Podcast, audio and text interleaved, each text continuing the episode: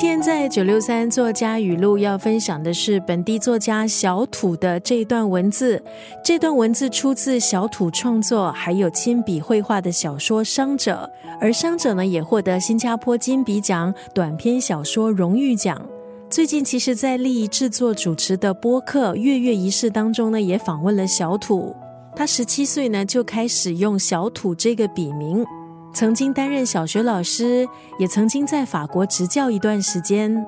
这一部得奖小说《伤者》故事呢，从一位年轻妈妈一早起来作为开端，发现自己竟然睡过头了，错过了送儿子上幼稚园的时间。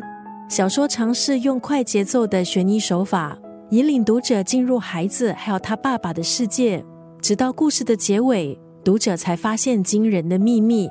故事简单，但是却引人深思。封底有这么一句话：“有些伤，竟连自己也没看出来。”这部小说试图探讨人受伤之后如何自我疗愈，活出自己。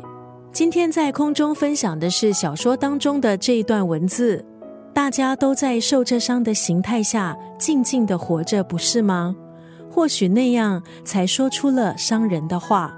我们每个人其实都是伤者。这个伤可能是皮外伤，但也可能是内心的创伤。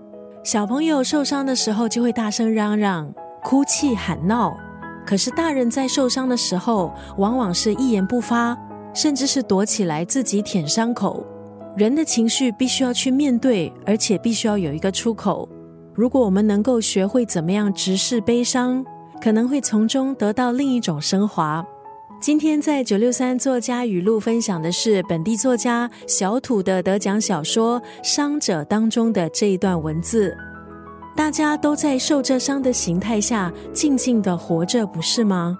或许那样才说出了伤人的话。